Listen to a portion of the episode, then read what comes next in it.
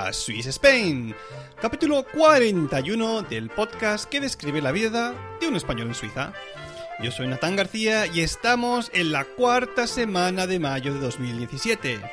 Y sí, lo hemos vuelto a hacer. Después del éxito de nuestra primera reunión de podcastes independientes a lo largo y ancho del globo terráqueo, hemos vuelto a ponernos de acuerdo para grabar un podcast grupal. Sin más dilación, doy paso a mi otro yo, Natán, que con un gracias va a empezar esta sección. Anda, dale, Natán. Gracias. Pues sed bienvenidos a otro podcast grupal de la voz de cuatro podcasters repartidos a lo largo y ancho del globo terráqueo. Sin más dilación voy con las presentaciones, aunque como oiréis somos exactamente los mismos que participamos en la última vez y que realmente tuvo un gran éxito. Así que desde Nueva York con una larga carrera podcastil a sus espaldas, tenemos al señor Deco, presentador, como no, de Unos Minutos en Nueva York. Buenas, buenos días, tardes o noches, Deco. Buenos días, buenos días. Eh, buenos días, días. días, concreta, concreta. ¿Qué hora, ¿Qué hora tienes ahí en Nueva York?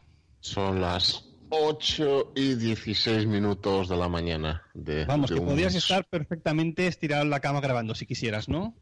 Si quisiera, y efectivamente es esa mi, mi actual postura, horizontal y grabando desde, desde el lecho. Acabas de subir un peldaño en el Olimpo Podcastil, grabando un podcast tirado en la cama, increíble.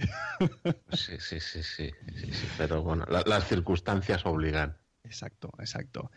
Seguimos, seguimos. Desde Estocolmo, supongo que debe estar en Estocolmo, tenemos a Dani Aragay, el único podcaster que para que no se le olviden las cosas ha decidido escribir ya sus memorias.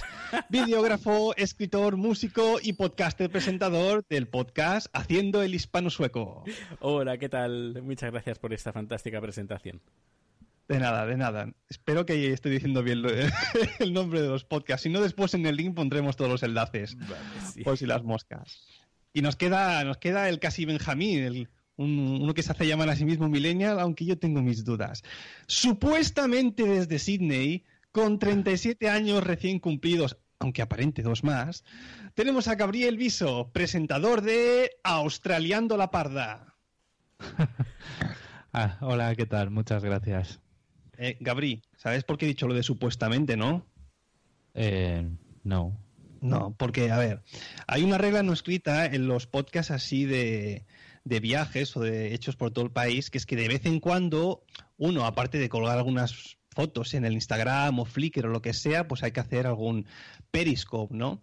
Y claro, he estado mirando un poco tu historia y todas las fotos que he visto de tu Instagram y demás, pues son fotos muy generales donde tú no sales, es decir, podría ser cualquier persona que te hubiese enviado las fotos, no has hecho ningún periscope, es decir, que estoy empezando a dudar que realmente estés ahí estés ahí en Sydney. La única foto que tienes de perfil se te ve en una oficina, pero a saber dónde es eso, ¿eh? Sí, a ver, no suelo salir en las fotos si puedo evitarlo porque no me gusta estropearlas, pero si es por eso, yo mañana hago un periscope y os enseño coches raros conduciendo por la izquierda y todo lo que queráis. Demuestra, demuestra que estás ahí, ¿eh? Si no, el próximo estás vetado, ¿eh? Pero bueno, todos mis tweets eh, están geolocalizados, ¿eh? Vaya, pues hemos pillado, hemos pillado. Ah. Bueno, solo queda presentar al presentador principal de este podcast y eso le va a tocar esta vez hacer a Gabri. Una presentación a la altura, ¿eh? Cúrratelo, venga.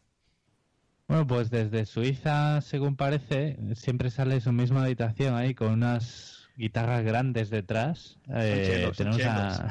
ya, ya, hombre. Tenemos a Natán García de Swiss Spain. Vale, teletréame Swiss Spain, a ver. Espera que lo leo porque como pues tienes aquí el nombre de, de Skype, eh, S-W-I-S-S Pain. Muy bien, ahí, está. ahí estamos. Muchas gracias. Bueno, pues ¿de qué vamos a hablar, hablar hoy? Ya lo habréis visto, obviamente, en el título del podcast, que hemos titulado Los tres o los cuatro que lo publiquemos en nuestro feed, porque quizás alguno de los que estamos aquí no lo acabe poniendo en su propio feed, pero bueno, esos son esos otros temas. Eh, porque a todos nos ha pasado alguna vez que eh, familiares o amigos en más de una ocasión nos preguntan o nos han preguntado aquello de, oye, ¿tú cuándo te vuelves a España a vivir? Como diciendo, Cuando se te acabe la tontería esa de viajar, volverás arrastrándote, suplicando que te echemos una mano para empezar de nuevo. Y entonces estaremos en la posición de poderte decir, te lo mereces por haber perdido el tiempo por el extranjero. Si es que te lo dijimos. Y bueno, pues en ese, en ese aspecto, hoy vamos a responder a la pregunta de ¿volvería a vivir España? ¿Volveríamos a vivir, a vivir sí o no? Pero en vez de responder directamente Em, a esta pregunta y, acabar este podcast en lo que sería un minuto, no en Nueva York, vamos a desgranar qué es lo que más nos atrae del país en el que residimos y lo que más nos echa para atrás. Así que vamos a ver en tres partes más o menos eh, lo que más nos atrae del país y después al final de todo ya daremos nuestro veredicto. Si os parece bien, chicos, empezaremos por las cosas que más nos desagrada de este país, porque la mayoría de nosotros llevamos ya unos cuantos años residiendo, excepto Gabriel, que si no me equivoco llevas 0,3 años, ¿no? Eh, 0,3, no, tío. 0,2. Llevo dos meses y pico. Vale, 0,1. lo sencillo. Vale. pues empezaremos dándole el turno de palabra al podcaster más experimentado y con más años en la red, que si no me equivoco es aquí el señor Deco. Deco, ¿podría usted narrarnos qué es lo que menos le gusta del país donde reside o de la ciudad en este caso? Bueno, yo, bueno, tengo que decir que aquí el más experimentado es Dani, que realmente es eh, uno de los, yo, si no el primero, el primer podcaster que yo escuché cuando me inicié como oyente de podcast. Así que primero me bajo de ese título, pero bueno, eh, haremos, haremos eh, por, por, empezar. Bien, yo realmente Además, siempre lo, digo en los podcasts, como no puedo decir que conozca, digamos, todos los Estados Unidos, ¿no? algunas ciudades y, mayormente de la costa este. No puedo hablar por eh, en general, ¿no? Pero siempre hablo en, en relación a esta, a esta ciudad en la que vivo cosas que me desagraden, eh, realmente no puedo eh, apuntar mucho más que pues cosas relacionadas con, por ejemplo, eh, pues, acontecimientos políticos que se han dado últimamente, pues que evidentemente a muchos no, no nos gustan, ¿no? Como, cómo se desarrollan las cosas. Eh, pero realmente no puedo, no puedo destacar algo que me guste en cuanto al, al, modo de vida, porque es verdad que esta ciudad me gusta mucho, me parece una ciudad que, bueno, con los problemas que tienen las megalópolis actuales en cuanto a aglomeración de gente, que sí que puede ser a veces molesto, no excesivamente tampoco. Ah, es lo único que me que puedo decir, joder, pues no me gusta, me gustaría que fuera de otra manera, pero eso no lo digo solo yo, lo dice eh, pues millones de personas que viven aquí, ¿no? Pues que le gustaría que eh, el sistema político, social fuese de otra manera mejor, ¿no? Eh, de lo que es, pero bueno, eh, son quejas que también podría podría decir respecto a, España, ¿no? En este caso, ¿no? O sea que mm, realmente no puedo decir que tenga algo especialmente concreto que digo, no me gusta, porque si no es que no estaría aquí tampoco. Dani, Dani, tú que has estado viviendo por allí, metele un poco de caña, hombre, que yo tampoco estaba por allí. ¿eh? A ver, eh, tienes razón, tienes razón, porque él vive en una parte, yo también estuve viviendo en una parte que no tiene mucho que ver con lo que pasa en el resto de Estados Unidos, que yo estuve viviendo en San Francisco y que también tiene eh, bastante equivalencia con lo que sería Los Ángeles, Nueva York, Washington. Yo creo que en la, tanto la, la costa este como la costa oeste eh, tienen formas de vida un poquito más, eh, e, entre comillas, europeas. Si, si me equivoco, Deco, corrígeme. ¿eh? Sí, no, es, en ese sentido sí, es razón. O sea, mm, podemos decir que Nueva York es, digamos, entre comillas, como tú dices, la ciudad más europea de Estados Unidos. No puedo, no puedo hablar de San Francisco porque no he estado, ¿no? Entonces no puedo decir. Y a la vez y a la vez se dice que también que es la ciudad más americana, porque representa pues lo que es eh, el, el, origen ¿no? de la formación de los Estados Unidos en cuanto a recoger a la mayor diversidad eh, de personas eh, pues de gente venida de todo el mundo y eso lo ves en tu día a día que conoces y trabajas con gente de todos los países, de países de los que a veces jamás habías conocido a nadie. Aquí, pues dices, este señor es de aquí o, es originario de aquí, ¿no? Por eso. Mm. Yo, bueno, pues eso cuando estuve en San Francisco, me incluso algunas veces me recordaba incluso Barcelona. ¿En qué sentido? En la gente, en eh, incluso algunas veces el clima, eh, la forma de moverse por la ciudad, pero sobre todo yo diría que la gente. La gente es muy abierta, muy social, eh, te habla cuando vas por la calle, la gente te pregunta, no sé. Lo encontré en una ciudad muy abierta. En cambio, estuve un mes en Phoenix, en Arizona, y ahí era bastante diferente.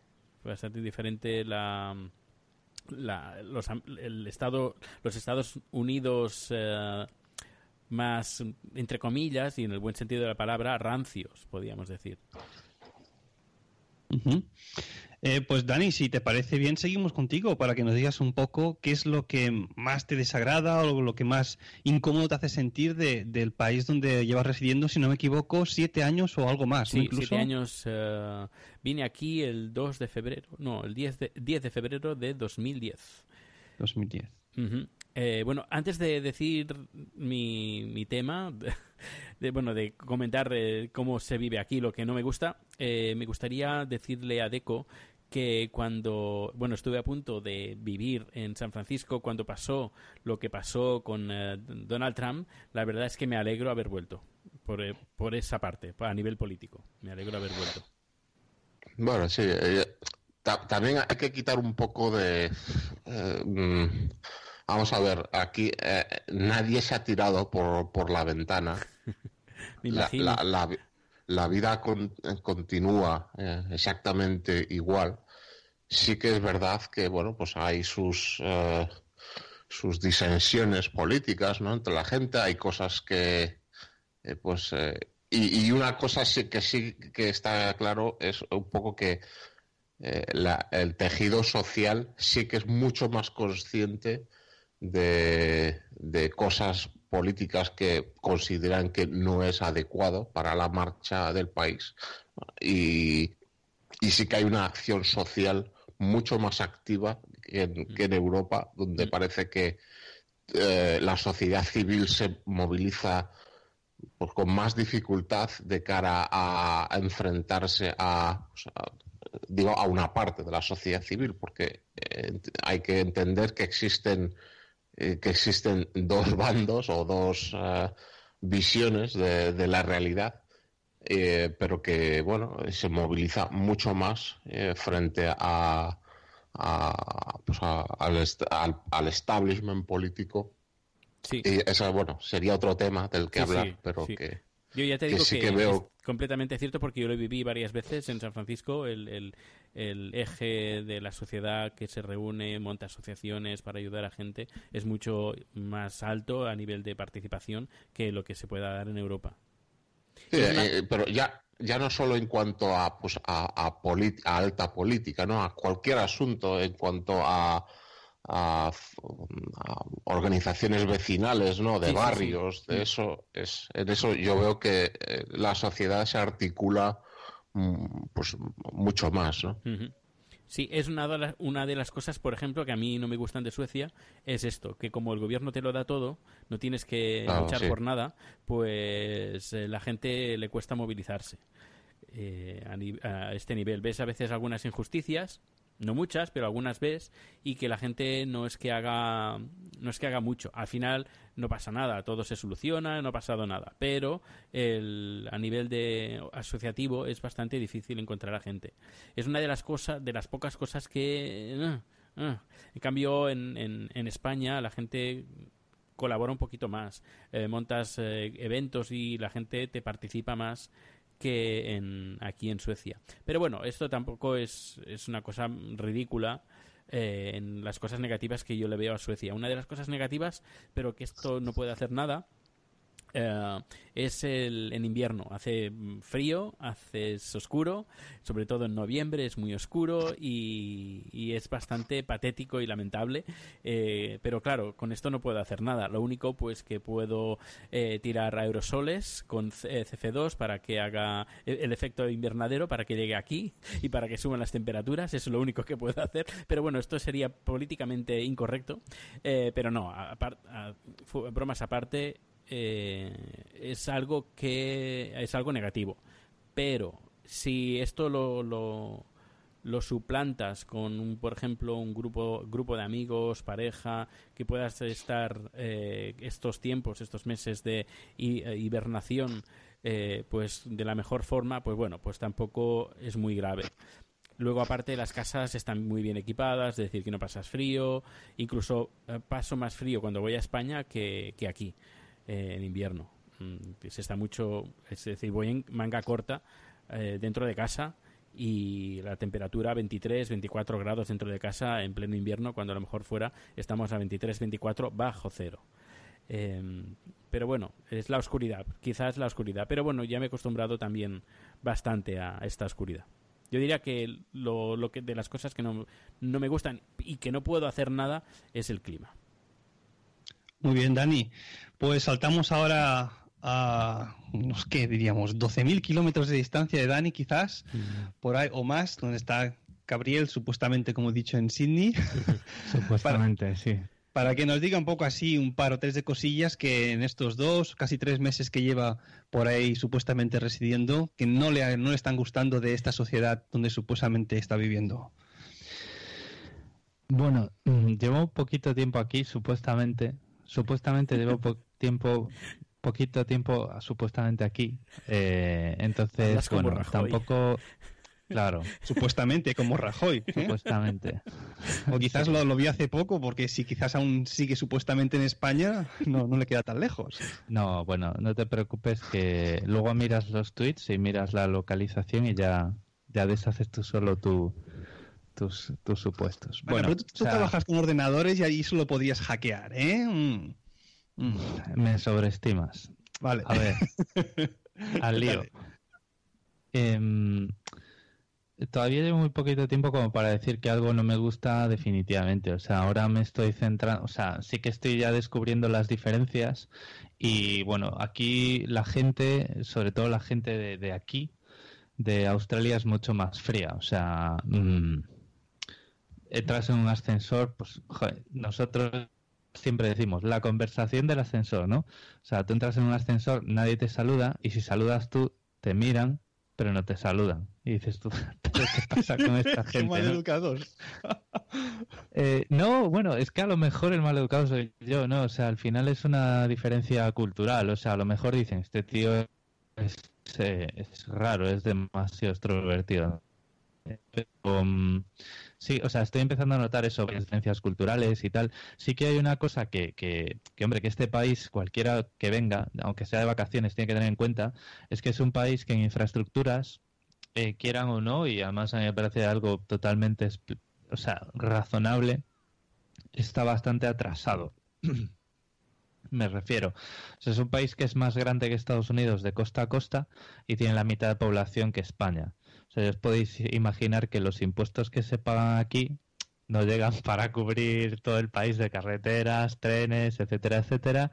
Y, o sea, todos, todo lo que significa o acarrea transporte es, es muy caro. De hecho, ahí está el secreto de que la cesta de la compra tenga un precio que, que bueno, que una vez haces el cambio a euros tampoco es un disparate, pero todo tiene su sobreprecio por el, el concepto de transporte, ¿no? Entonces, bueno, son cosas que te empiezas a acostumbrar a ellas, eh, te empiezas a dar cuenta lo caro que es eh, dotar un país tan grande que eh, de infraestructuras cuando eh, los, los erarios públicos dan tan pocos recursos. Por ejemplo, Internet aquí es una desgracia.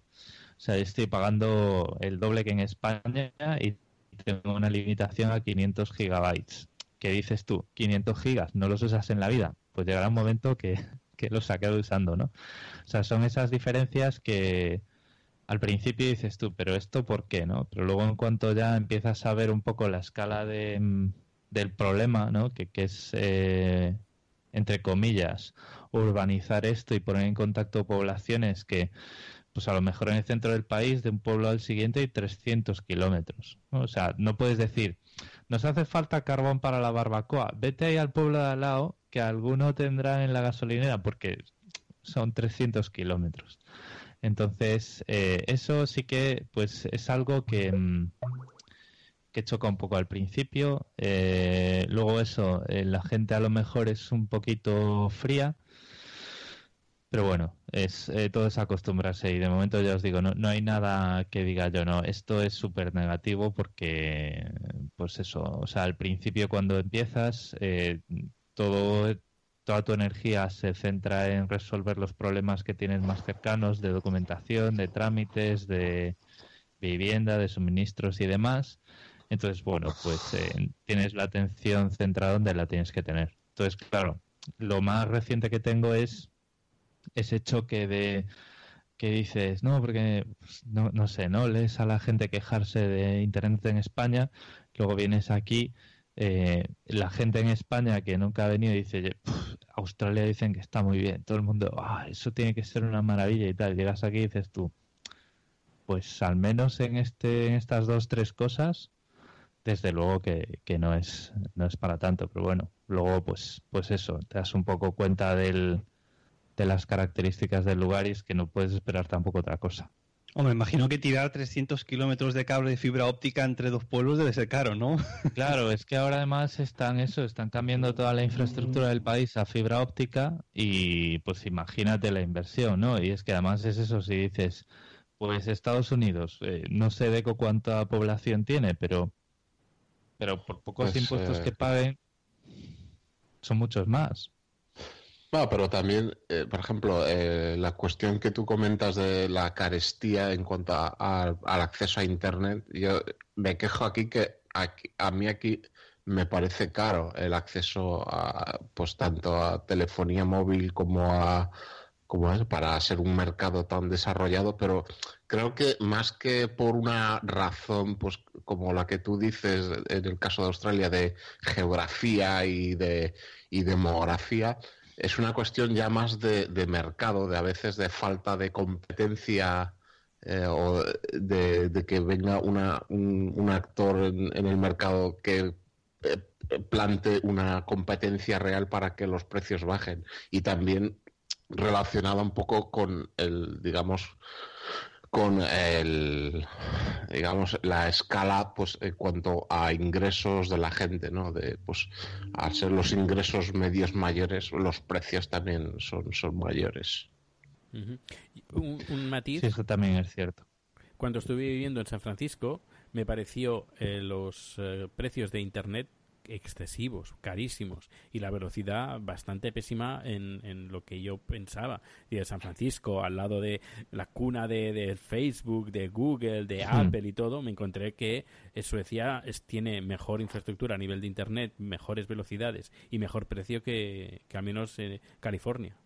Ahora me ha picado la curiosidad tanto hablar de, Internet. Vamos a ponerlo en cifras, ¿no? Un poco porque la gente sabe cuánto paga por Internet en España, pero no sabe cuánto pagamos nosotros o qué velocidad tenemos en el extranjero. Por ejemplo, aquí en Suiza yo estoy pagando 82 francos, que esto en euros son unos 77 más o menos, por 300, 300 megabytes eh, de subida y bajada. Más o menos. O sea, el precio es lo que hay aquí, es lo general más o menos. ¿Vale? Por ejemplo, Gabri, ¿tú a, a qué velocidad tienes y cuánto pagas? Pues mira, yo te, voy a decir lo que, lo que debería estar pagando y lo que debería estar teniendo porque tengo un poco más porque me he quejado, ¿vale? Porque hubo ahí una empresa intermediaria que me hizo el lío, entonces yo llamé a mi operador y dije, oye, mira, es que tengo esto porque me hicieron el lío, a ver qué, y bueno, pues me hicieron ahí, pero aquí una conexión de fibra, eso sí, ¿vale? Que, o sea, tienes una calidad de conexión que no tienes con ADSL, pero que son 25 megas de bajada y no sé si eran 10 de subida, son 90 dólares al mes, que al 70% más o menos en euros, pues son 63. y tienes limitación de 500 gigas al mes. Entonces, lo que te va a decir la gente es que, hombre, hay operadores más baratos y con conexión ilimitada. El problema es que la infraestructura es de dos operadoras. Eh, tiene, o sea, hay muy pocos eh, operadores con infraestructura. Entonces, el problema que vas a tener es que si tienes una avería con esos otros operadores, pues a lo mejor estás tres meses sin internet, ¿no? Entonces, bueno, hasta que no haya una regulación del mercado y de, los derechos del consumidor un poco mejor, pues, pues es lo que hay, ¿no? Yo lo que pasa es que me quejé porque me hicieron un poco el lío. Eh, venía un poco con el pack del apartamento de la empresa esta que buscaba los suministros, pero yo creo que, o sea, ahí me, pasaron con mala gente, entonces eh, me quejé, dije, oye, a mí me habían dicho otra cosa y tal, y yo lo que tengo son 50 megas de bajada y 20 de subida a ese precio, pero bueno, es caro, ¿vale? Eh, los contratos de móvil yo creo que muy parecidos a los de España. Yo tengo con o sea, claro, todo eso sin teléfono móvil, o sea, teléfono móvil aparte. Y yo lo tengo con Vodafone Australia y tengo una tarifa que mm, la escogí porque me permitía llamar 5 horas a España, o sea, son 300 minutos a España y son 7 gigas de cuota, la red 4G.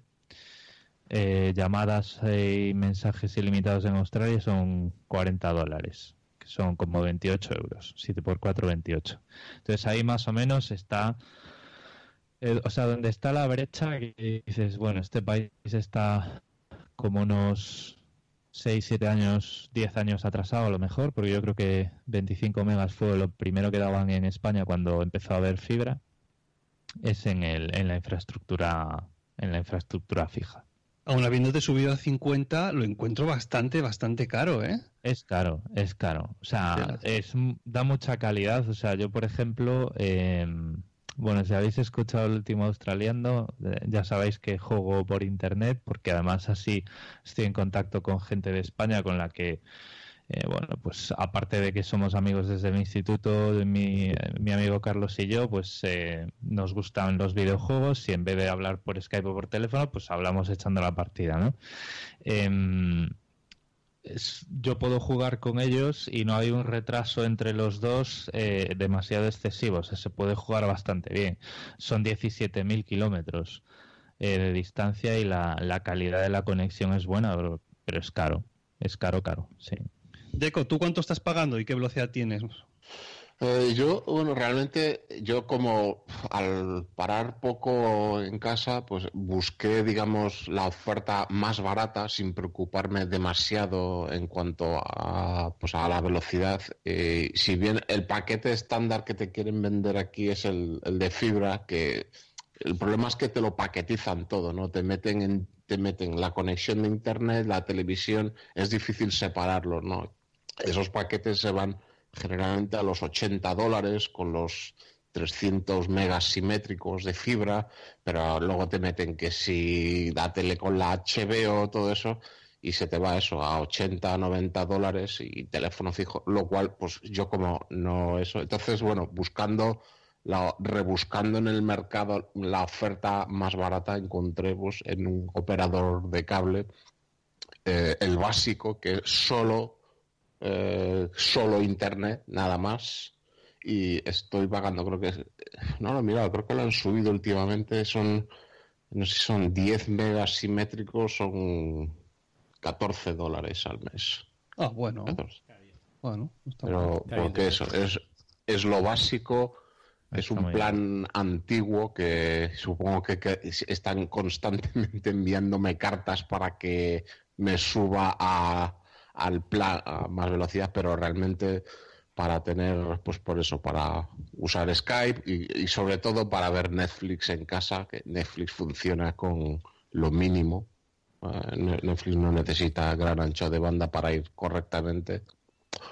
Eh, pues eh, con eso me, me, da bastante. La telefonía móvil me quejo mucho que es aquí el precio estándar del que no vas a bajar nunca son los 40 dólares mensuales, porque todos los operadores, y es muy difícil encontrarlo, es 40 eh, dólares con llamadas y SMS ilimitados y luego te, te, van, casi todos te dan en torno a los 4 gigas de 4 GLTE y es muy difícil de bajar de eso. Únicamente puedes, eh, ah, ellos promueven mucho que metas varias líneas, por ejemplo, los planes familiares de dos o cuatro líneas en un contrato y así puedes recortar, por ejemplo, puedes encontrar ofertas de 50 dólares dos líneas con sus llamadas ilimitadas.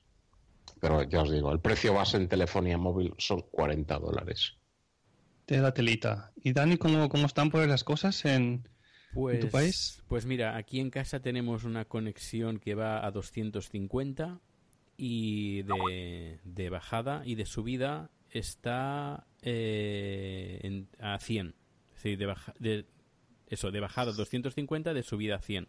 Luego, por contrato, eh, te garantizan, por ejemplo, ahora lo estoy mirando, te garantizan mínimo 150, es decir, más de, más de 150, menos de 150 no puedes ir, es decir, de 150 a 250. Y de subida de 60 a 100. Eso es, eh, si bajan de eso, los puedes denunciar. Esto, es por ley. el precio que yo pago al mes son 40 euros al mes por esta conexión. No es lo más barato, ni tampoco es lo más caro, pero es más o menos el, precio eh, medio que hay entre casi todas las compañías por lo que están ofreciendo. Muy bien, pues después de saber un poco cómo van todas nuestras configuraciones y qué precios tenemos, me toca a mí comentaros así rapidito un par de cosas que no me gustan de aquí de, Suiza, donde estoy residiendo una coincido obviamente con, con Dani, porque tampoco es que tengamos tanta distancia, y es el hecho de, del tiempo. Yo recuerdo aquí, el, yo vine en septiembre de 2010 y creo que fue el invierno del año 2012, que fue uno de los más largos y de, más, de los más grises que hubo. Y claro, obviamente cuando tú te vienes de un país de, de sol como es España y llegas aquí y te pasas una semana sin ver el sol, dos, tres, un mes, dos, tres meses y que llega casi a cinco, y el día que sale el sol, se anuncia casi por las noticias, mañana va a hacer sol y demás, y ves que sale el sol durante un par de puñeteras horas y que no calienta en nada, y dice, pero estáis tontos, esto no es sol, un día de sol es que haga sol de, la mañana hasta la noche y cuando te estires por ahí, pues te, caliente, ¿no? Es otra, otro concepto que viene aquí del sol. Pero sí, reconozco que los inviernos eh, se hacen bastante duros, o sea que no me imagino, Dani, cómo deben ser allí. Debe ser extreme, hard, hard los inviernos. Eh, sí, hay... No, pero a nivel de sol, a veces, por ejemplo, hace frío en invierno, pero hace sol, no calienta, pero se agradece. Eh, a veces se ha, se ha, dado el caso de que a lo mejor durante un mes o dos meses no ha salido el sol porque ha estado nublado, lo que sea. Pero, no, a ver, por lo que yo he vivido aquí, no más de, no más de dos meses. Tela. Pero se hace duro, ¿eh? Dos meses que sin sí, sí. Sol totalmente de acuerdo. Y otra de las cosas que, a ver, no es que no me guste, pero es que aún llevando aquí casi siete años me, cuesta acostumbrarme y es el tema del idioma. Vosotros todos habláis en inglés o quizás tú también un poco en, sueco, Dani, y donde estéis. Pero claro, yo estoy obligado a, primero, a dar clases en el instituto en alemán, es decir, lo que aquí se llama Hochdeutsch, pero es que después cuando me voy a la calle lo único que escucho es suizo porque es el, idioma que ellos que hablan aquí entre ellos. Y, es, un, es, un, poco chungo porque cualquier sitio donde vaya, que si televisión, que si en la calle, la sala de profesores, quien sea, todo Dios me habla en suizo, algo que yo tengo que entender obviamente porque llevo una cantidad de tiempo aquí ya considerable, pero cuando yo tengo que dar clases lo tengo que hacer en otro idioma. Y es como estar batallando entre, entre dos aguas, ¿no? En ese sentido. Eh, perdona, Natán, el, cuando te dices el suizo, es, es, ¿te refieres a lo que se estudiamos, el, romanche o una cosa así? No, el, romanche es otra historia. Aquí hay cuatro idiomas oficiales, que es el francés, italiano, el, alemán y el romance. El romance se habla en una parte muy, muy pequeña y casi que no se enseña en las escuelas. Pero en la parte alemana que yo estoy, por ejemplo, por ley los profesores tienen que dar clases en alemán, aunque en la calle se hable el suizo. Para que os hagáis ¿Es, es, eh, es, es, una variante del alemán o...? Exacto, un, dialecto. Lo que pasa que, bueno, es un, es un idioma que no tiene, no tiene eh, ortografía y casi que no tiene tampoco ni gramática. Es decir, cada 100 kilómetros se habla una variante diferente de suizo, con lo cual esto lo hace un poco más complicado según eh, dónde estés trabajando. Pero el tema principal es que cuando yo llego a casa después de todo el día dar clases, llego, la, cabeza es aquello que te va a estallar casi. Y lo único que consigo para desconectar es simplemente eh, ponerme o algún podcast en español de los que escucho o cuando veo la televisión, obviamente todo, absolutamente todo en inglés y, con subtítulos a veces, no en español, sino en inglés también. Me he acostumbrado ya con el tiempo, porque aquí en Netflix Suiza no es que lleguen tampoco muchas cosas en, en español ni doblados ni, ni, con subtítulos. Pero bueno, es lo que hay, es lo que hay, es el idioma que, que se habla aquí y no, no hay que acostumbrarse.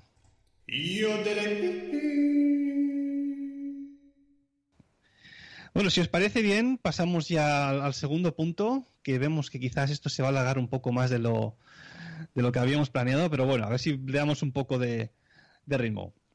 Eh, vamos a centrarnos ahora en uno o dos aspectos de, de la vida en el país donde estamos que realmente nos gustan, que nos hace sentir realmente cómodos, ¿no? Aquello que realmente hemos encontrado quizás ahí y que no encontramos tanto en, nuestros países, nuestro país de origen en este caso.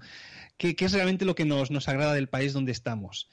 Vamos a empezar esta vez, vamos a ver, va, Gabriel, lánzate. Bueno, pues a ver, a mí lo que más me atrae de aquí, lo que más me gusta es que mm, bueno, pues estás en una ciudad donde hay muchísimas oportunidades de trabajo y ah, pues te vas 10 kilómetros en cualquier dirección y estás en, plena naturaleza, ¿no? Además es una naturaleza que, bueno, pues que aunque te quiera matar y que probablemente pueda matarte, eh, es algo, o sea, es una naturaleza diferente, difícil de ver, eh, que tiene cosas que que no te esperas, ¿no? O sea, yo no me esperaba, por ejemplo, que un pájaro tan simpático y tan corriente y común como es el gorrión, aquí no hay. O sea, aquí no ha llegado. No, aquí no hay gorriones, ¿no? O sea, tú vas por la calle y ves de todo menos gorriones. Y, y eso hay muchísimo por descubrir, muchísimos paisajes diferentes, playas, muchísimos animales que pues que solo existen aquí, otros que eh, son pues más comunes y tal, pero eso y además que es que está a una hora en coche, o sea, tú te vas una hora en coche a donde sea y, ves eh, ves de todo. Eh, ¿Qué pasa? Bueno, esto en España también lo hay, ¿no? Pero a lo mejor, bueno, pues está un poco más más lejos de las ciudades foco donde está todo el trabajo, ¿no? O a lo mejor por la población que hay, los núcleos de población y más población, y tienes que alejarte un poco más de las ciudades. Pero lo que sí es, es diferente. Atención que empezamos a sufrir la, baja velocidad de Gabriel. Bueno, no sé, yo a vosotros os digo perfectamente. A lo mejor es que hay alguien ahí pisando un cable, pues yo que sé, por Turquía o no sé. Y se ha cortado un poco. La... Eh, sí, puede ser, puede ser. Pero bueno, como estoy grabando aquí en local, luego os paso la pista y, ya está. Pues eso, que si os gusta el campo, la playa, lo que es la naturaleza, hacer actividades al aire libre y tenemos un poco los nervios templados, ¿no? Porque bueno, esa es otra. Eh, probablemente si ves una serpiente en el campo, que la vas a ver, sea una serpiente peligrosísima. Lo que pasa que, pues aquí lo que me dice la gente que está acostumbrada a esto es que, a ver, si ves una serpiente en el campo y ella te vio, probablemente la serpiente esté escapando, ¿no? Entonces, eh, lo que son ataques de animales y incidentes con venenos y tal son más raros de lo que a lo mejor pues eh, cuando estás en un bar en España y diciendo pues me voy a ir a Australia y te dicen ¡guau! vas a morir porque te va a picar un bicho y te vas a morir. Pues es más raro de lo que es más raro de lo que de lo que a primera vista o a primer la primera vez que lo piensas te puede parecer. Entonces, bueno, pues si, si vas con gente que sabe desenvolverse en la naturaleza y si vas con una... O sea, no vas ahí a meterle el dedo en el ojo a la araña más peligrosa del planeta, pues es difícil que te pase algo. Entonces, eso es algo que, está fenomenal.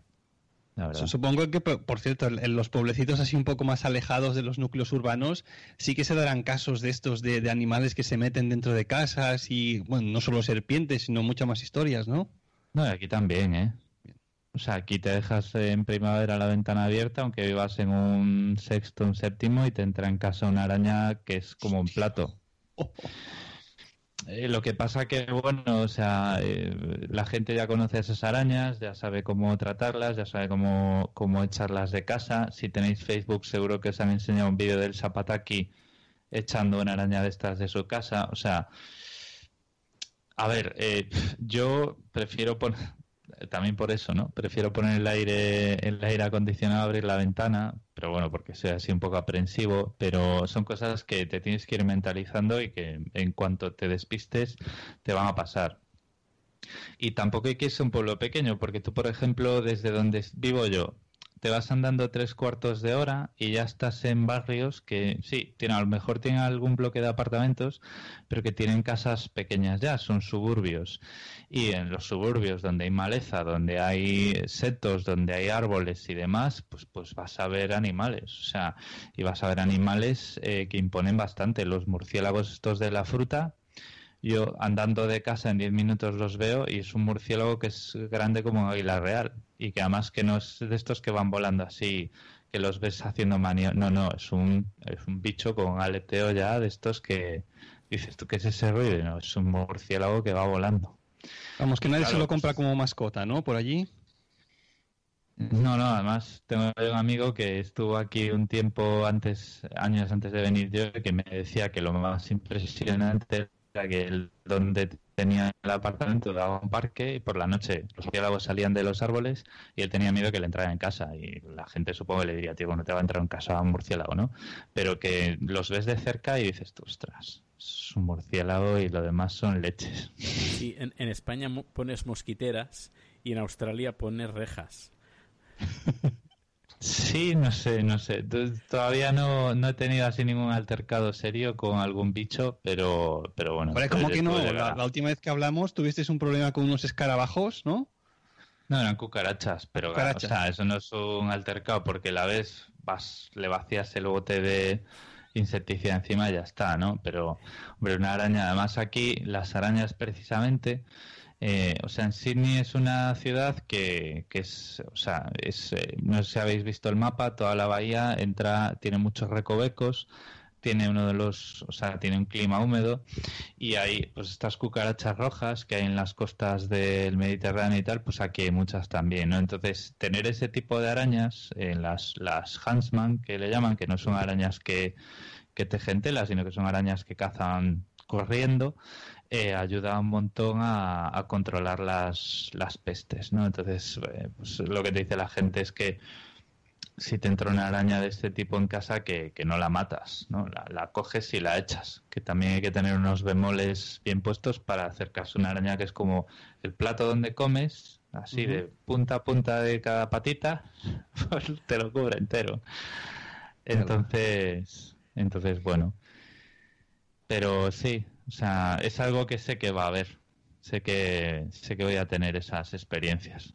Más tarde o más temprano. Perfecto. Pues nos vamos ahora hacia Nueva York, donde nos Deco nos va a decir qué es lo que más le gusta, aparte de caminar por la calle con su grabadora para narrarlo estas historias desde Nueva York. Deco, ¿qué te gusta ahí de esta ciudad donde estás? Bueno, eh, un punto sería evidentemente el profesional, ¿no? Donde como decía Gabriel, las, las oportunidades profesionales son evidentemente, eh, pues no diría que infinitas, ¿no? pero que son mucho mayores y más pues, en pues, una profesión a la que yo me dedico, que es a la de proyectar edificios, pues aquí pues esto es una ciudad eh, pues en constante transformación donde se están construyendo todos los días pues nuevas rascacielos, pero no solo rascacielos, sino viviendas eh, para las que hay una gran demanda, ¿no? Pues, pues la cantidad de gente que, demanda vivir aquí y entonces pues eh, en ese sentido pues es muy interesante y además otro aspecto que, que yo siempre destaco mucho que es eh, eh, la valoración de la experiencia del profesional, ¿no? donde pues una persona pues, en, una franja de edad como la que yo estoy, ¿no? que ya ha superado las cuatro decenas, eh, mm, tú eres un, profesional experimentado y eso tiene un valor intrínseco. Luego, pues evidentemente tienes que demostrar como en todo tu valía, tu competencia pero ya el hecho de una vez has demostrado eso, el tener una experiencia previa, eso es un valor y que se y que se y que se, aprecia mucho, ¿no? Eso es eh, algo que a mí me, me, ha llamado la, atención. Vamos, que luego ya muy valorado en tu trabajo, ¿no? Después de, haber demostrado que lo puedes hacer. Claro, no, y, y, el hecho de eso, de a la hora de pues, buscar un trabajo, ¿no? Eh, el, el, tener eh, una experiencia previa, pues tanto en, tanto en empresas aquí o, o, fuera de aquí, eso se valora mucho, ¿no? Eres un profesional senior y eso realmente no es tan, la edad no es tanto un problema como puede haber en otros mercados laborables, ¿no? Que todo lo, todo lo hemos escuchado que, que en España cuando tú superas una cierta edad, eso ya es una edad laboral delicada. Pues eso lo podéis ver aquí. Cuando llegas a Estados Unidos, tú puedes ver a gente con edades avanzadas, a veces, porque tampoco eh, no te puedes jubilar en el momento que tú quieras, ¿no? sino que tienes que completar una serie de años eh, y tienes que trabajar hasta más tarde, pero también porque el mercado laboral acepta mejor a personas de, edades eh, más avanzadas. No, no, estoy diciendo, pero estoy diciendo que una persona en, a los 40 años está en lo mejor de su carrera profesional, porque es una persona con experiencia y tiene mucho que aportar, pues tanto a, equipos de trabajo eh, como a empresas, ¿no? Porque tiene eso, un bagaje acumulado y eso se, se valora. Eso en el tema eh, laboral. Y ya en el aspecto más eh, lúdico, pues, y ya sin salirme de, de, esta ciudad, porque ya si nos vamos a, hacia los Estados Unidos de modo global, pues todos conocemos, ¿no? Los, las maravillas naturales que también con las que también cuenta, sus parques nacionales, sus, sus desiertos, todo. pero ya aquí a mí lo que me gusta de Nueva York es un poco la, variedad y que hay una ciudad para cada gusto. Porque si eres una persona a la que le interesa pues, eh, los aspectos culturales, ¿no? digamos, exposiciones, eh, música, es que la oferta es ilimitada. Todos los días, todas las semanas hay algo. Si te, eh, el arte, los, eh, las galerías, si, si, te interesa eso, eh, vas a tener todos los días un sarado al, al que acercarte. Si te gustan los deportes, hay cien mil cosas todos los días. Si te gusta salir por la noche, y te lo puedes permitir también, pues hay bares, clubs, restaurantes. Si te gusta simplemente pues, pasear por zonas, eh, espacios naturales, eh, los parques son infinitos. Tú estás en, en, el Midtown de Manhattan ahí metido en todo el fregado, coges el metro y en 40 minutos estás en, la propia ciudad, pero estás en una playa o, o, en un paseo marítimo tranquilo ahí viendo pasar los barcos, ¿no? Es, eh, es la variedad lo que te, que te ofrece. Y luego también, ah, ya por último, enlazando con lo que hablabais del tiempo, a mí me encanta el tiempo, el clima de aquí, por su variedad, porque pasamos de tener eh, inviernos duros con tormentas de nieve, o sea, no, es que estemos a 20 bajo cero, sí que hemos llegado a estar a eso, 10 puntuales, ¿no? El, el, el invierno duro, digamos que es una se quedan las temperaturas clavadas durante dos o tres meses en los cero grados, cero menos tres, pero luego llega la primavera e incluso durante esos inviernos tenemos días súper soleados, que da gusto abrigándote, que son los días más fríos realmente, pero luego llega la primavera, tienes tú, todo está súper verde, eh, las temperaturas son agradables, llueve, eh, un día llueve, al día siguiente hace sol, es, es bastante variado. Luego llega el verano y sí, hace calor, hace bochorno, pero a mí me gusta esa variedad, me gusta ver pasar las estaciones y, disfrutar pues de, lo que te pueda dar cada una de ellas. Muy bien. Pues antes de pasar a Dani, me voy a colar yo por aquí en medio porque voy a hacer un mix de las dos últimas cosas que hemos escuchado. Por una parte, lo que ha dicho Gabriel y, es el tema aquí de la naturaleza. A mí es algo que me encanta de Suiza. El hecho de que en, 15, 20, 30 kilómetros te encuentras un lago, en 50 tienes montaña, tienes naturaleza por casi todas partes. Incluso aquí las ciudades no son realmente tan grandes como hay en, Estados Unidos y a la mínima que te salgas con el coche un poquito, realmente tienes naturaleza y sitio para disfrutar y es algo que se nota nada más salir a la calle porque el aire aquí es, realmente limpio. Es algo que, notamos muchas veces cuando vengo con mi mujer de España, vamos allá a visitar la familia, con el niño y demás, y es poner un pie en, en, este país y decir, el aire es diferente, aquí se respira mucho mejor. Y claro, hay muchos, muchísimo menos coches, muchísima más naturaleza, y eso realmente es algo que se nota. Y después, en, relación a lo que ha dicho también Deco, eh, lo que me encanta de este país es que aquí también uno está valorado a la hora de, hacer su trabajo. Sobre todo también eh, porque alguna vez has demostrado que tú vales para, para lo tuyo, pues realmente tener esa confianza para que desarrolles tus capacidades. Y otra cosa que quizás no, no he dicho nunca tampoco en mi podcast, pero es que aquí en Suiza el paro es de menos del 4%. Es decir, hay trabajo para todo Dios, para todo el mundo. O sea, yo es que no conozco a nadie que no tenga trabajo. Quizás sí gente que no tiene trabajo que le gustaría, pero trabajo hay absolutamente para todos. Cualquier chaval del instituto que se vaya a hacer una FP, todos acaban, o un 98-99% acaban con un trabajo. Es decir, que si realmente te formas, sabes que vas a poder encontrar un trabajo el día de mañana y que vas a poder vivir tranquilamente en este país. Y eso es algo que cuando yo acabé mi, primer máster aquí en Suiza, vi que en España sería imposible, porque allí estábamos en el año 2012, la crisis estaba pegando bastante fuerte y claro, pones una balanza, el trabajo y la incertidumbre de España dices, pues bueno, me voy a quedar aquí en este país, que es donde donde hay trabajo. Y después algo que habéis dicho alguien también al principio es el hecho que la gente aquí Gabriel, es súper educada. Aquí pasa lo contrario. Cuando tú entras en un ascensor, si no saludas o no contestas el saludo, piensan que tú eres el mal educado.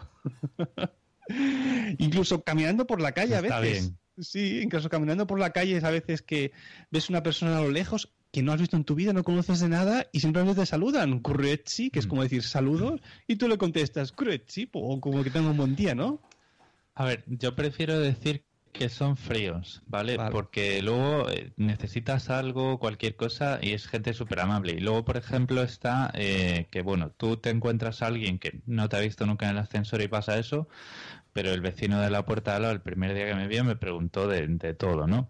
Entonces, eh, yo creo que es, en general, lo que ocurre es que la gente es más fría y no tiene esos, esos impulsos de, hola, buenos días, tal, no sé qué, no sé cuántos pero yo siempre que he necesitado pues cualquier cosa por la calle, una indicación o lo que sea, eh, la gente es súper súper amable. Lo que pasa que bueno, que tienen esa postura más eh, echada para atrás de decir, bueno, si no me hablan, eh, no, no hablo, y si me hablan y no me lo esperaba, pues me hago loco.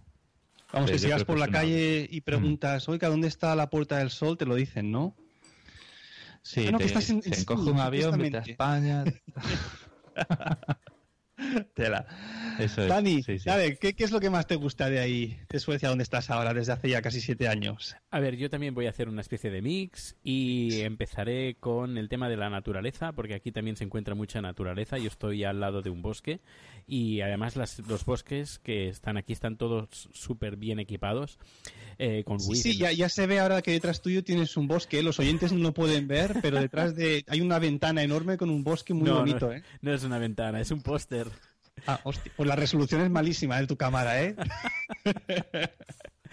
eh pues eh, cuando digo que están equipados, pues que hay, hay caminitos, hay caminitos de bicicleta eh, que pasan por medio de los bosques. Una cosa que me gusta de Estocolmo es que a ver, no lo he calculado exactamente, pero dicen, anuncian de que Estocolmo tiene un tercio de ciudad, un tercio de lagos y un tercio de bosque. Y esto yo lo noto, no sé si es exactamente así, pero yo lo noto bastante y se agradece mucho pues el aire de la, capital de, Suecia, que tiene un aire limpio, hay los lagos, te puedes bañar en el lago sin ningún problema, incluso puedes beber agua del lago, que tampoco hay ningún tipo de problema. El agua es limpia, limpia, limpia. Eh, También a nivel, el agua del grifo es una de las más limpias y más de, del mundo, de un amigo que es de Asia, que viene, que ah, viaja bastante y tiene su hobby es traerse eh, para hacer pruebas de agua. Y el lugar donde, donde visita hace la prueba de test de agua, del pH, de todo Y él me dijo que la mejor agua que él ha, que él ha hecho el test es la ciudad de, eh, la ciudad de Estocolmo, el agua del grifo de la ciudad de Estocolmo. Vamos, que llevas años sin comprar agua embotellada, ¿no? Efectivamente, años, años.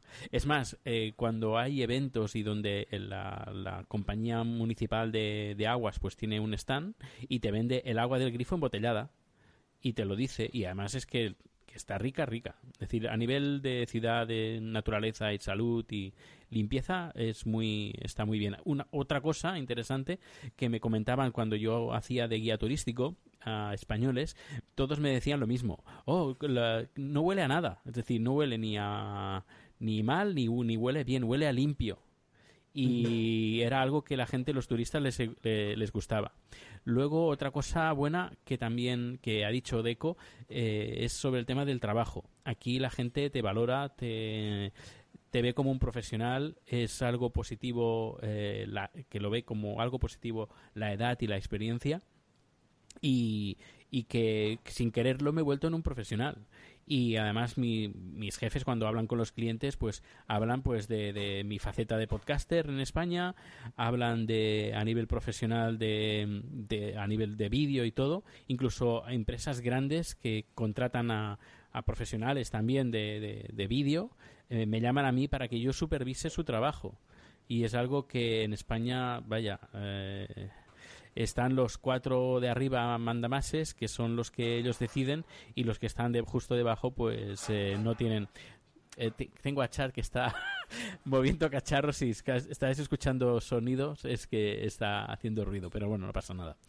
Eh, pues eso, que el, el, que me siento muy valorado, muy bien valorado aquí en, en Suecia y que nada, que estoy muy, estoy muy contento en, este, en estos aspectos, estoy muy contento. Y ya para terminar, antes encontraba algo muy negativo a la, frialdad de la gente, pero hay que vivir con ello y hay que acostumbrarse y hay que no verlo tan negativo, sino que, bueno, les das la media vuelta. Cuando entras en el bus, los saludas y te, y te, saludan. Es decir, no es que sean fríos, sino que a veces les cuesta, pero si tú empiezas, no te miran como un bicho raro.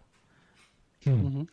A ver, yo es como lo enfoco, ¿no? O sea, es una diferencia cultural. Yo sigo saludando a todo el mundo porque de, de, toda la vida siempre lo hice y ya está. O sea, ellos son así, yo soy de otra forma y tampoco es. A ver, desde luego no es un drama, tampoco es algo que digas tú, fíjate qué país de maleducados y tal, ¿no? Es simplemente que es una diferencia que te, que te salta un poquito a la vista. Yo creo en, en eso de las, las, interacciones personales, yo lo que veo es que generalmente recibes lo que das, ¿no? Yo siempre lo digo que eh, en Nueva York, pues es una ciudad eh, que, bueno, tienes, a pesar de que es, me parece que es súper segura, hoy por hoy, y súper tranquila en ese sentido, eh, tienes que andar con ojo, ¿no? Pues de no toparte con un loco o algo así, ¿no? Pero que generalmente si tú hacia, pues tú te subes a un autobús y saludas al conductor, vas a recibir eso a cambio. Hay gente que va, ¿no? En plan autista, ¿no? Por ahí, que pasa de todo y eso, pero generalmente cuando tú, pues, eh, o ayudas a alguien, le abres la puerta, vas a recibir a cambio lo que das, ¿no? Es una cosa de, de, pro, de tú proyectar un poco la, la, la convivencia y, y, el civismo.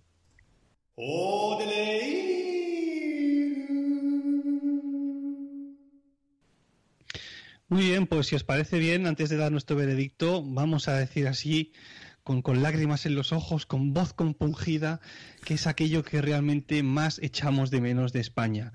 Los que llevamos muchos años ahí, ya en este país donde residimos, lo sabemos. Quizás, Gabri, a ti te cueste un poquito más. Pero ¿qué es eso realmente que, que, que, que nos, nos hace falta casi cada día que vivimos en nuestro país? Y por lo que quizás nos hace que nos tiraría un poco más para volver a vivir a, nuestro país desde de, de donde nacimos, obviamente. Esta vez vamos a empezar contigo, Dani. Dani, eh, dime a ver qué es realmente eso que realmente echas de menos de Spain. El primero, el clima. Y muchas veces, luego ya te das cuenta cuando estás aquí, llevas un tiempo, y supongo que a ti te habrá pasado lo mismo, que cuando estábamos en España no valorábamos lo que teníamos en ese momento, el clima. Gran verdad, gran mm verdad. Vaya. Sí. Vaya tela. Y yo antes huía del sol cuando estaba en España. Ahora no, ahora todo lo contrario.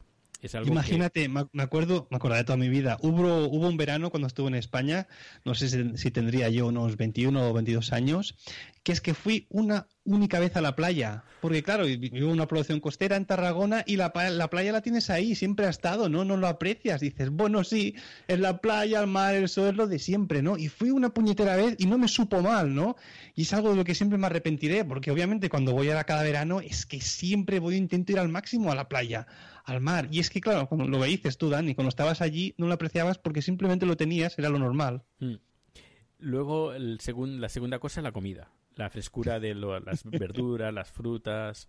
esa frescura aquí no se encuentra y la variedad de productos frescos. Aquí no se encuentran tantos.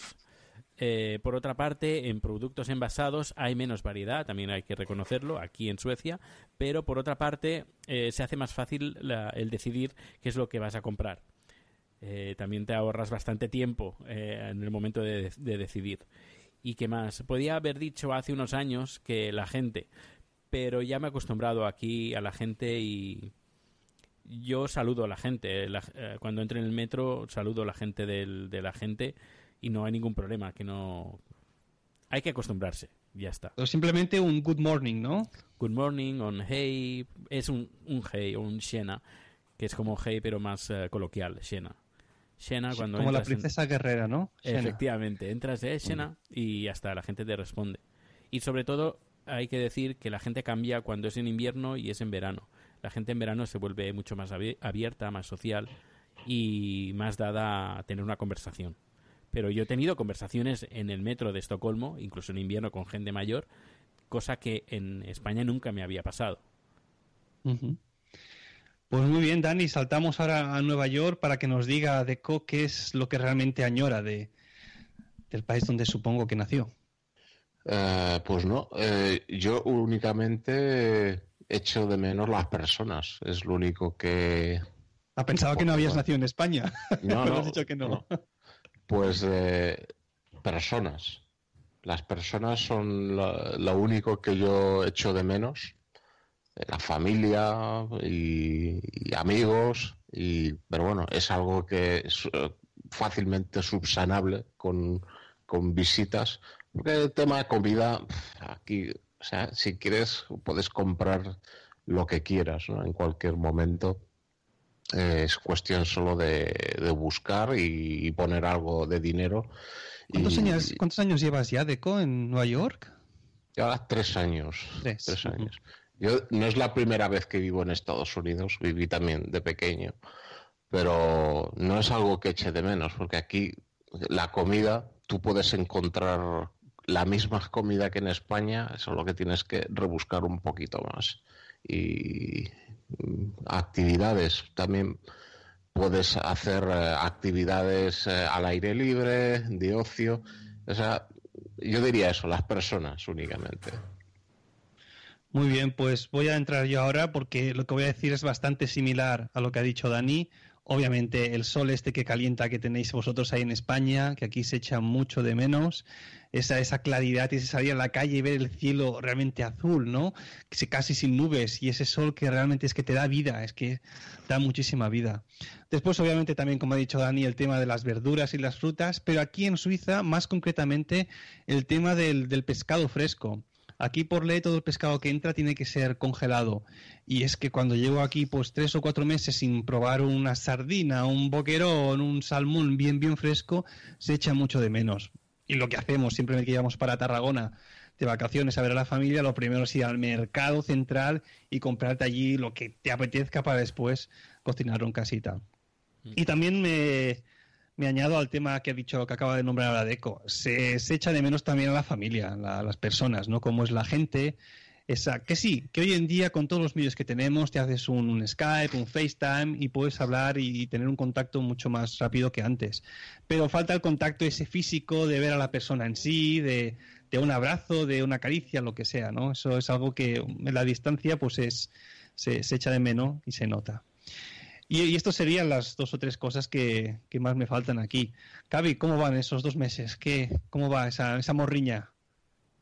Bueno, de momento muy bien, o sea, ya os podéis imaginar.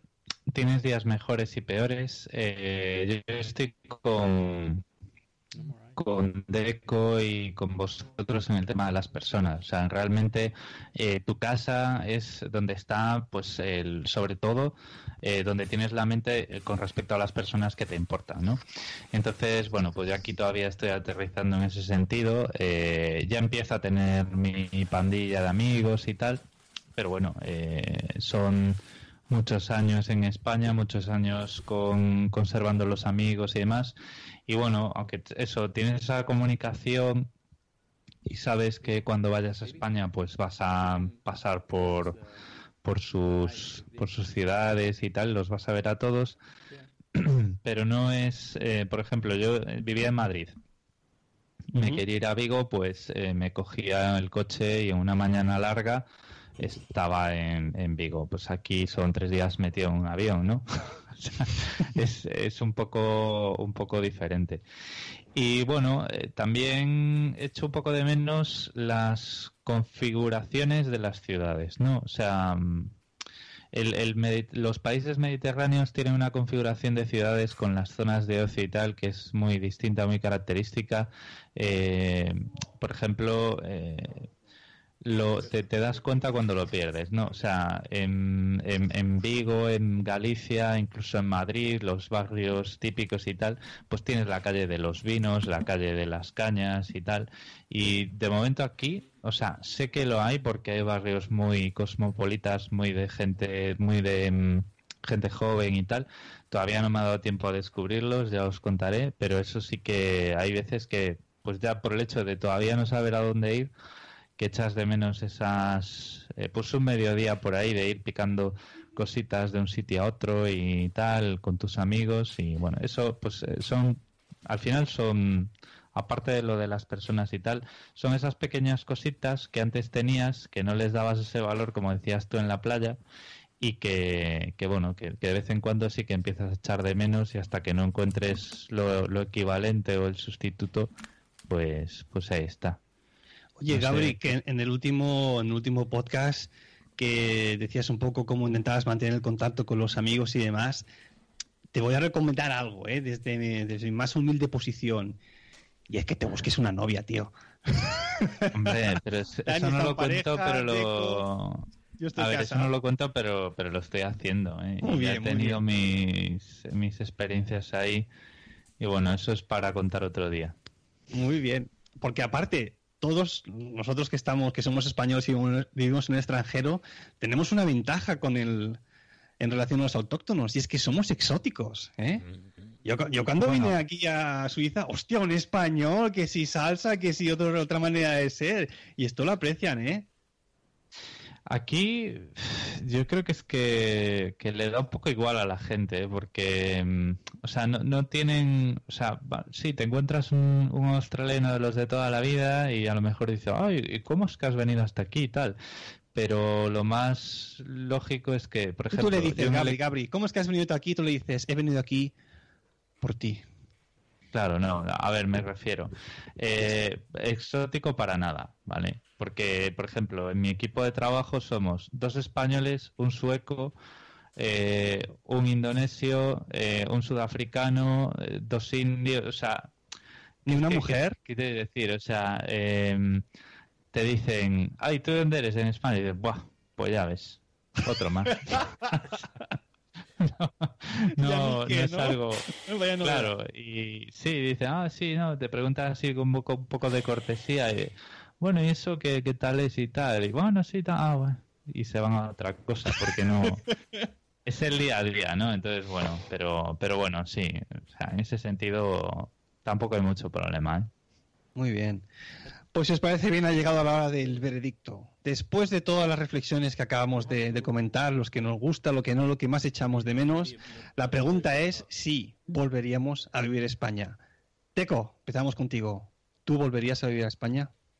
Yo sí, vamos, de hecho lo, lo, haré. No sé el momento exacto, pero sí, vamos. Se te acaba el contrato, ¿no?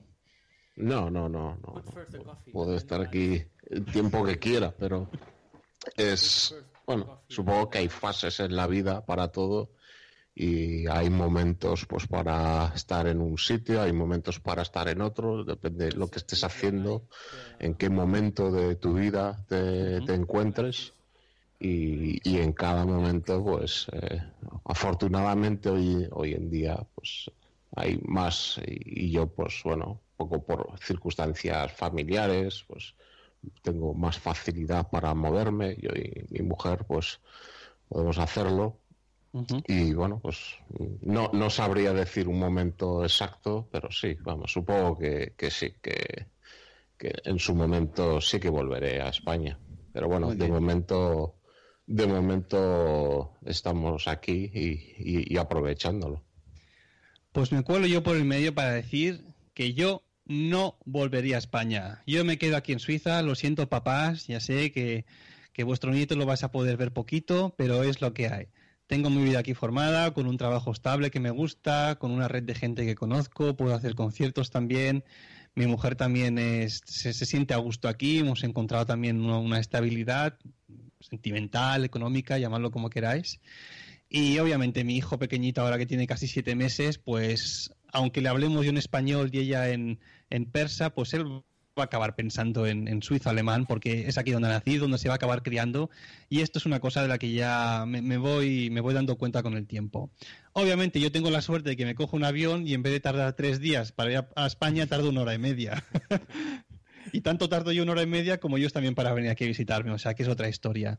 Yo, yo me quedo aquí, estoy muy a gusto y sé que mi futuro está, de momento y para unos cuantos años, en este país.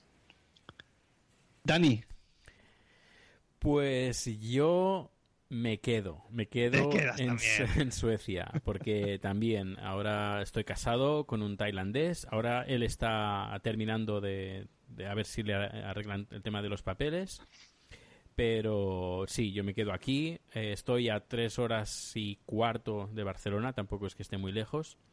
Cuando me jubile, pues eh, incluso le hemos hablado con, con Chad, ¿qué vamos a hacer cuando nos jubilemos? Pues a lo mejor pues en, verano vamos a estar aquí en, Suecia porque los veranos aquí son fantásticos y pero el invierno intentaremos alternar lo que sería Barcelona España y Tailandia.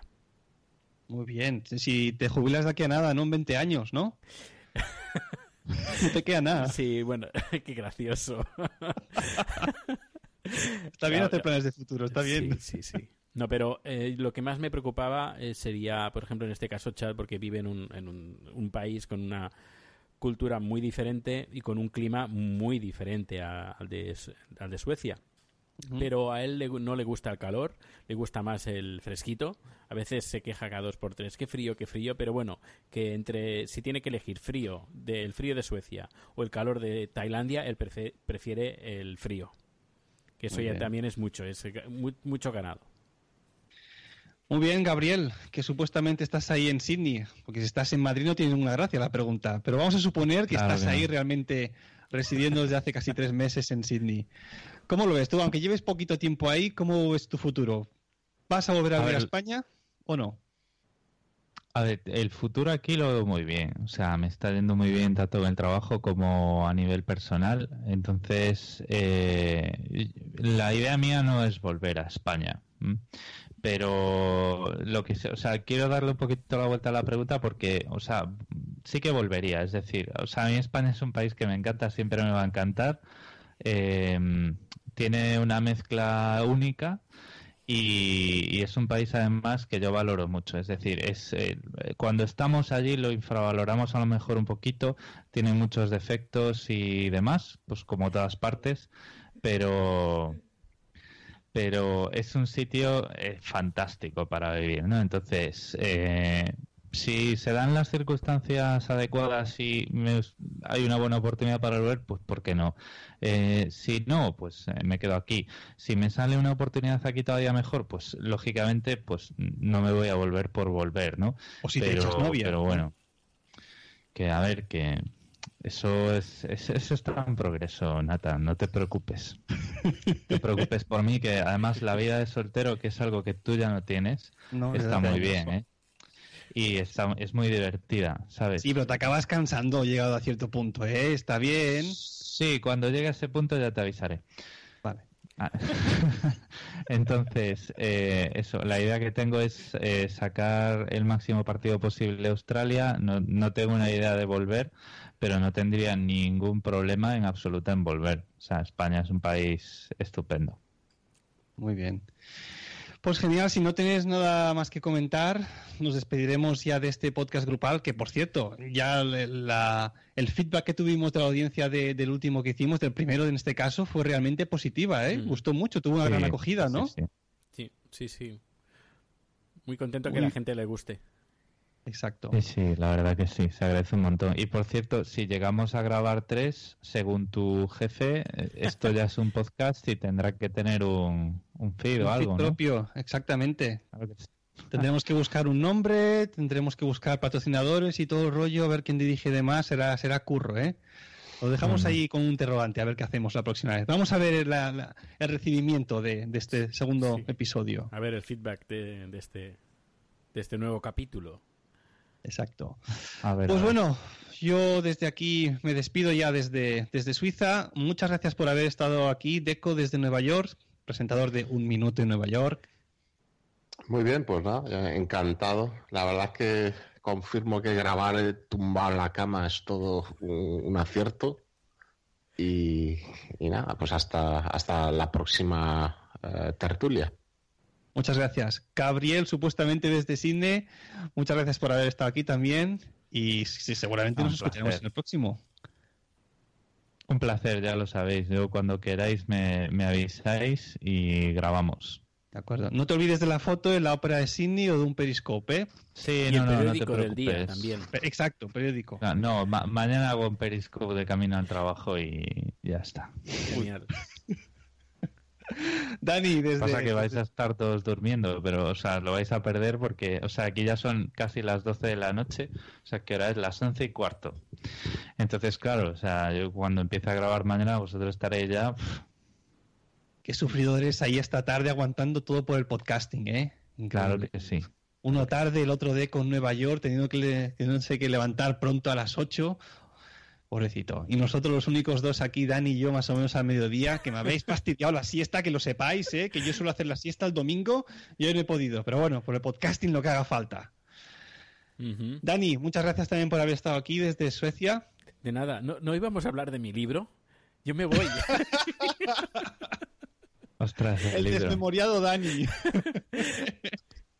Bueno, no, muchas gracias, de verdad, que yo me lo paso genial en estos podcasts comunitarios en, en grupo que hacemos, grupales, y que espero que la gente a ver qué opina y espero grabar un tercero, un cuarto, un quinto, los que sean necesarios, siempre que haya consenso como el que de momento ha habido siempre.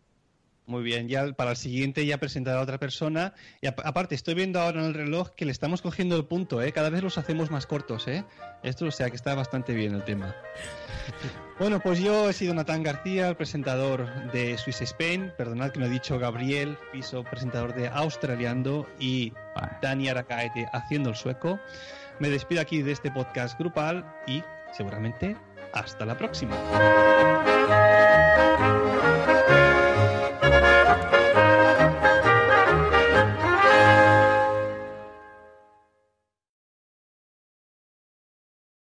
Deco, yo, aunque no me tengas de amigo en Twitter, en tu Twitter personal, ya lo sabemos, eso ya lo dije la última vez, yo accedí a grabar este podcast grupal más que nada Pero vamos a ver, vamos a ver. Yo explico mi, mi política de Twitter. Yo Sí, sí. en mi Twitter en mi Twitter personal yo acepto a- no solo a, a- a personas que conozco personalmente, que eso sería pues muy difícil, ¿no? Pero sé que a todos vosotros que bueno, a Dani creo que personalmente sí que nos hemos saludado alguna vez. Yo creo que, eh, no sé si te acuerdas, Dani, en las JPOD de Sí. Sevilla Sí, sí, sí, Ahí. me acuerdo. nos, nos pudimos saludar, pero bueno, vosotros sé que no sois psi- psicópatas, pero sí, pero chiquillo, hazte una cuenta personal, no del podcast. Natal, Vale. O sea, es un poco creepy ver ahí el, el logo ese. Parece que tu vida es, está, es totalmente propiedad de la red esta de Milcar FM. ¿eh? O sea, deberías hacerte un Twitter personal. sí. Sí, pero es que lo que vosotros no sabéis es que yo odio todo el tema de, de las redes sociales. Yo me abrí el Twitter del podcast casi medio obligado, porque no tenía ni Facebook ni nada. Pero bueno, es igual, no me desvíes del tema, gente. Yo lo que estoy diciendo es Una que, broma. aparte de que no me haya no me haya puesto, no me haya aceptado como amigo en su Twitter personal, Deco, que esto ya es algo que he repetido por activa y por pasiva, hecho para adelante. Eh, Deco, yo acepté grabar este podcast así a, a cuatro micrófonos, más que nada por salir en el feed de, de, de Un Minuto Nueva York. Y en el último podcast que grabamos no salimos, no lo pusiste. ¿Tienes algo que No, decir no, al no, respecto? no lo, no lo puse porque aparte yo ni, ni lo grabé. No, solo tenía, eh, o sea, no tenía, no tenía la grabación y digo, bueno, si ya lo publicáis vosotros, bien está. Este segundo por hecho que tampoco saldrá, ¿verdad que no? No lo sé, no lo sé, pero seguramente no. Os, os dejo a, a vosotros que lo publiquéis. De acuerdo. Bien, con mi está sueño para de mí. salir en el feed de Un Minuto en Nueva York, a ver si algún día se cumple. Ah, Eso, eso. Bueno, Bueno, pues nada. bueno, pues que sepáis que yo me he picado y voy a grabar ahora un Periscope para que veáis que es de noche. Demuestra que estás en Australia, hombre. claro que sí, hombre. Pues nada, nos vemos en la próxima. Que vaya bien. vale, hasta Venga. luego. Venga, luego. un saludo, Chao. chao, chao. Hasta la próxima.